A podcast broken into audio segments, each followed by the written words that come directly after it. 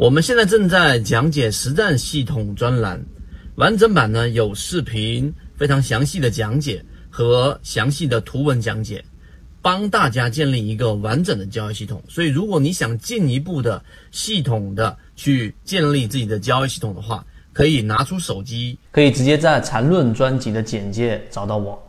什么是背驰？一、背驰，两相邻同向趋势间。后者比前者的走势力度减弱所造成的，可以用均线或 MACD 等判断其力度。二、背驰关键词：相邻，C 与 B 相邻可以比较，但 C 与 A 不相邻不能比较。同向，C 与 B 同向可以比较，但 C 与 B 一、B 三不同向，所以不能比较。趋势与趋势比较，标准背驰时，C 必须是次级别趋势，本级别也是趋势，只有趋势才充分上涨或下跌。做多或做空的力量才被充分释放，反转力度才可能强，幅度才可能大。力度减弱，C B B 的力度明显减弱，如果更强就不叫背驰了。一般要创新低或新高，一般下跌时的背驰比较要创新低，上涨时的背驰比较要创新高，否则还在盘整震荡中。不过在实战中，不能创新低或新高，本身就是一种力度减弱的表现。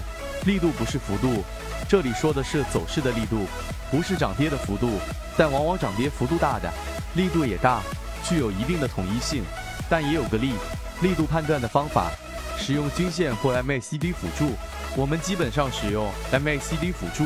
背驰分类与转折力度，标准背驰是指本级别趋势中的两段相邻的同向次级别趋势之间比较力度，但在实际操作时，我们也可以借用此方法应用在其他三种走势结构中。一趋势背驰，A 加 A 加 B 加 B 加 C 结构中，C 与 B 比较，C 也是趋势，是标准背驰，往往会有强势的反向走势，尤其高级别也是趋势背驰的情况下。二类趋势背驰，A 加 B 加 C 加 D 加 E 结构中，E 与 C 比较，顶或底部的反转力度往往会很强，容易出现 V 型反转，走势的中段往往反转力度很弱，一般会围绕地段构筑中枢，然后再继续原走势。三。盘整背驰，A 加 A 加 B 结构中，B 与 A 比较，一般在高级别中枢或盘整走势中，反转的力度不能保证一定很强，但至少会拉回中枢内，最弱的只能触及中枢的 DD 或 GG。四类盘整背驰，A 加 B 加 C 结构中，C 与 A 比较，一般在高级别中枢或盘整走势中，反转的力度不一定很强，但至少会拉回 B 段内。